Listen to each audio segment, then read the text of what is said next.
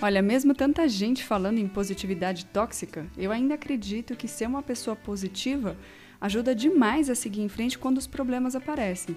E isso não significa que essa pessoa não fique triste ou que ela não seja pessimista em algum momento, mas que ela tenta ver o lado bom das coisas na maior parte do tempo.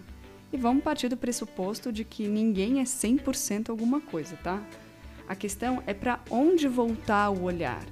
Quando tiver um problema, a minha sugestão é não ficar sofrendo, porque isso não adianta, é focar na solução.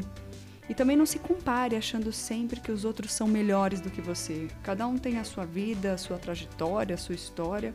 E você também tem muitas conquistas que às vezes nem percebe e por isso não dá valor. E outro ponto importante é fazer atividades que você goste de verdade. É preciso achar um tempo para o lazer também. Tire esse peso das costas, nem tudo tem tanta importância assim.